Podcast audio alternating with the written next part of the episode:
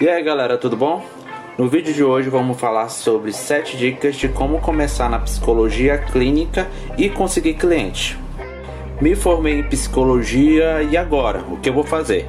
Essa é a pergunta de muitos psicólogos quando sai da faculdade, né? Fica meio perdido, por onde eu começar, por onde eu devo é, fazer parceria, qual é a clínica, qual é a sala. E tudo isso a gente vai explicar um pouquinho agora. Primeira dica: considerar tempo livre trabalho. O que eu quero falar com isso? Quando você tiver um tempo livre, quando você estiver dentro do tempo livre, buscar mecanismo de fazer um trabalho. Não é porque você está sem fazer nada que você não vai trabalhar. Não, você vai trabalhar, você vai buscar o que está rolando no mercado, como é, a gente pode captar pacientes, clientes, como a gente pode mostrar um pouco da nossa imagem profissional. Então, primeiro passo é considerar tempo livre trabalho. Nossa segunda dica é focar numa linha de abordagem. Não adianta você querer ser o clínico geral, saber de tudo. Não.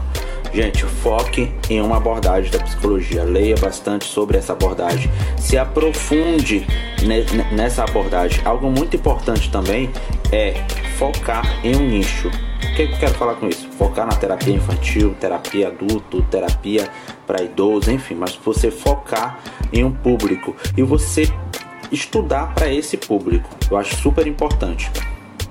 A minha terceira dica, né, é começar a buscar um lugar para fazer para você fazer os seus atendimentos.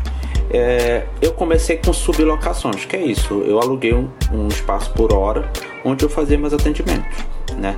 Aqui eu venho oferecer para vocês a Mosaico Espaço Terapêutico, que é, é, uma startup em psicologia, onde ela oferece é, sublocações de salas para vocês fazerem esse atendimento. Então é muito importante você ir conhecer o local, saber como funciona, quais são os preços, os valores, se tem planos ou não tem planos. Então é muito importante você escolher um local que você comece a fazer o seu atendimento. Gente, a quarta dica é marketing fazer o seu marketing profissional, você criar um perfil que as pessoas possam te visualizar e falar assim: olha, aquele psicólogo, não sei o nome, mas eu sei que ele é psicólogo por causa das redes sociais ou algo do tipo. Então, preparar o seu marketing, a sua, o, o seu perfil visual referente à sua profissão. Eu acho muito importante isso. Algo legal também, como você está começando, é você fazer parcerias, parcerias com escolas, com igrejas, com instituições, onde você, onde você até pode ministrar algumas palestras. Dali a, a, a sociedade vai começar a te visualizar. Isso é, isso é um marketing muito legal, de você é, se propor a fazer atendimentos até gratuitos naquele primeiro momento. Quinta dica, gente, estudem. Estude bastante.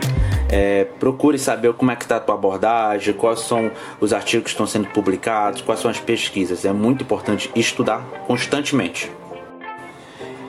Sexta dica, gente, não se feche para o mundo. Busque as novidades, busque o que está acontecendo ao redor do mundo. Quais são as plataformas que a galera está utilizando, se é podcast, é Spotify, enfim procure o que está se passando de novidade pelo mundo. Como é que você pode divulgar o seu trabalho? Rede social? YouTube? E aí?